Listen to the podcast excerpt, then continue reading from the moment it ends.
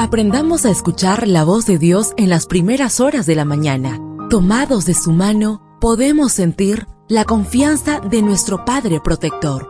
Bienvenidos a la devoción matutina para adultos. Palabras que reaniman, que calman, consuelan y llenan de esperanza. Bienvenidos.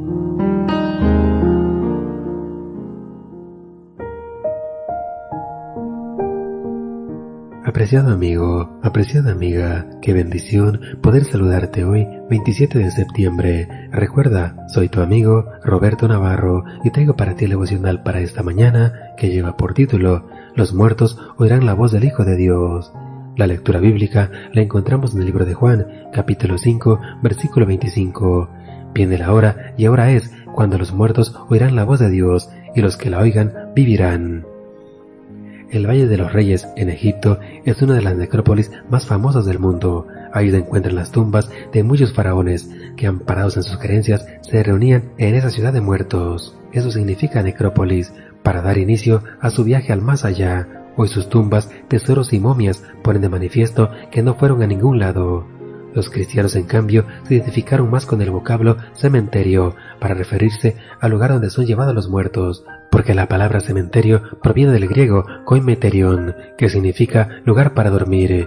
La muerte no es el inicio de una travesía al más allá, simplemente constituye un periodo de descanso.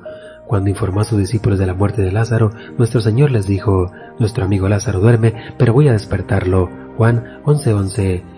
La Biblia describe la muerte bajo la metáfora del sueño. Cuando Moisés iba a morir, Dios le dijo, Mira que vas a acostarte con tus padres. Deuteronomio 31:16.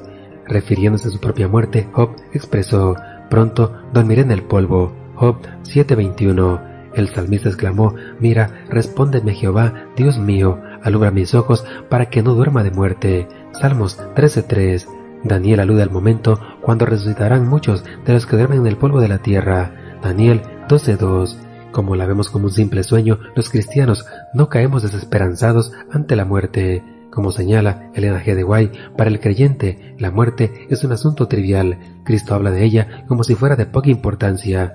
Para el cristiano, la muerte es tan solo un sueño, un momento de silencio y tinieblas. El deseado de todas las gentes, capítulo 82, página 745. Esta es la promesa de la Biblia para nosotros. Dios resucitará con Jesús a los que han muerto en unión con Él. Primera de Tesalonicenses 4:14.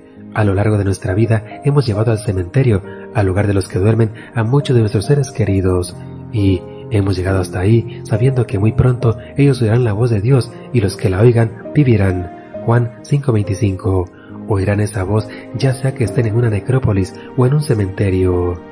Deseo que el Señor derrame abundantes bendiciones en tu vida y recuerda, mañana tenemos una cita en este mismo lugar, en la matutina para adultos.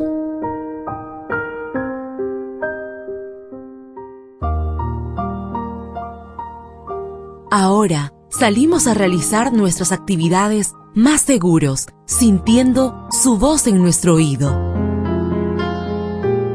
La devoción matutina para adultos es producida y realizada por Canaan Seventh Day Adventist Church and DR Ministries.